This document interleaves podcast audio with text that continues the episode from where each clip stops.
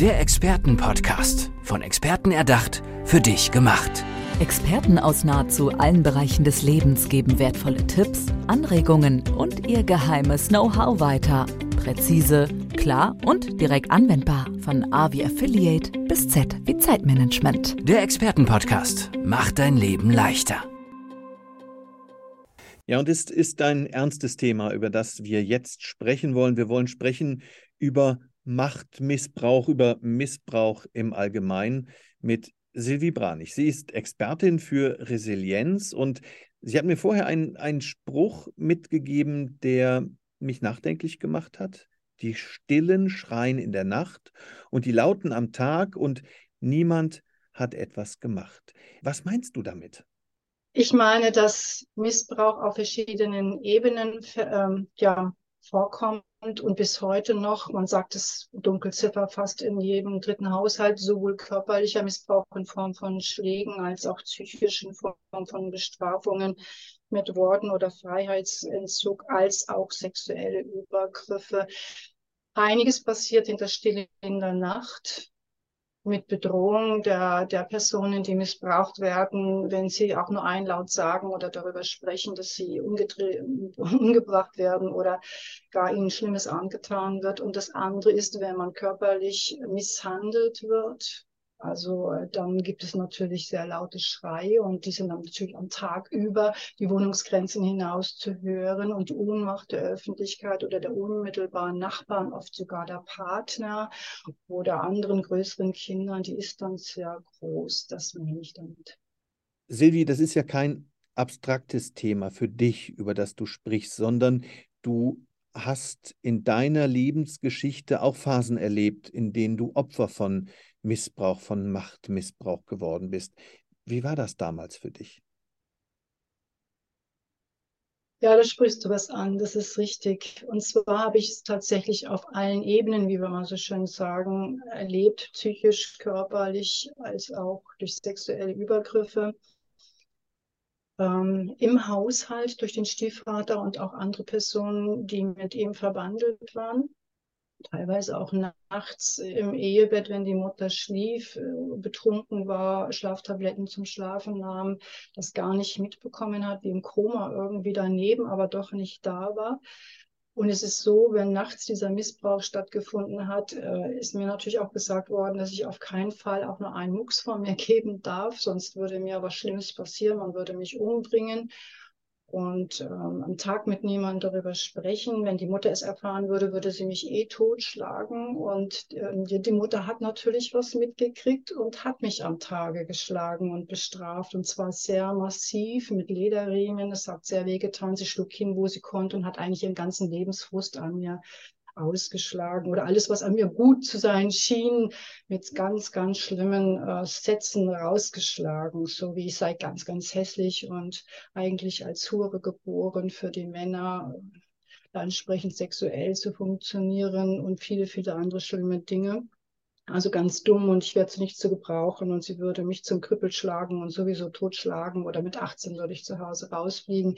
Das heißt, das eine waren die, diese Sätze, die mir bis auf die Knochen reingeschlagen worden sind täglich. Das andere ist, dass man natürlich geschrien hat vor Schmerzen, sodass ich davon ausgehe, dass das im ganzen Mehrfamilienhaus, vielleicht sogar auf der Straße draußen zu hören war. Und als Kind ist man ohnmächtig weil man irgendwie denkt, es hilft ja jemand und es muss doch jemand sehen, aber es ist niemand da und es hat niemand was gemacht. Ist das ein Muster? Du beschreibst ja im Grunde genommen eben, wie du das Opfer von anderen ja fast schon zur Mittäterin gemacht wirst, wie du, wie dir eine Schuld zugeschoben wird. Ist das in Fällen von Missbrauch, von Machtmissbrauch oft der Fall? Beim Missbrauch ist es sowieso so, dass das schwächere Glied, das kann ein Kind sein, Junge oder Mädchen oder auch eine Frau oder auch ein schwacher Mann, das spielt gar keine Rolle im Erwachsenenalter. So ist, dass die Täter den Opfern natürlich sagen sowieso, dass sie schuld sind, dass mit ihnen etwas nicht stimmt oder dass irgendetwas Negatives ist und meistens nicht nur etwas, sondern sehr viel. Es wird dir ja eingeredet, dass du ganz klein und ganz schlimm und ganz schrecklich bist und eigentlich wahrscheinlich nichts Besseres verdient hast. So lange, bis du das selber glaubst. Und ja, natürlich lebt man mit der Schuld. Sie wird einem auch gegeben. Das heißt, der Täter entledigt sich der Schuld und schiebt sie dir zu. Und später ist ja das perfide und eigentlich auch fast pervers ist, dass man sich selber ja eigentlich diesen Krieg, den führt man dann später unbewusst selber gegen sich, bis man ja auch psychologisch ähm, aufarbeiten kann und bis man lernt, ja, die, das Opfer ist nicht die schuldige Person, sondern es sind die Täter und dass man auch aufpassen muss, dass es keine Wechselrollenspiele gibt, dass man irgendwann selber zum Täter wird auf irgendeiner Weise und sei es nur auf der psychischen Weise, ist eine riesengroße Gefahr, ja. Mhm. Was rätst du denn ähm, Opfern von Machtmissbrauch, seien es Frauen, ähm, Kinder, auch du hast eben gesagt, schwache Männer, denn auch die können natürlich Opfer werden. Wie, wie verhält man sich in einer solchen Situation? Grundsätzlich stehe ich dafür, um all denen ein Gesicht zu geben und eine Stimme, ähm, um das, was ich selber jahrelang erlebt habe und was ich als Erwachsene auch in bestimmten Mustern in meinem Erwachsenenleben noch lange, gerade in Ostdeutschland, wo es keine Therapien und solche Anlaufstellen, Nottelefon oder sowas gab. Ähm, es gibt viele Menschen, die sich so eingeschüchtert fühlen, dass sie sich nicht trauen, ja, wirklich rauszugehen, es irgendjemandem zu erzählen oder die genau das erleben, was ich auch erlebe.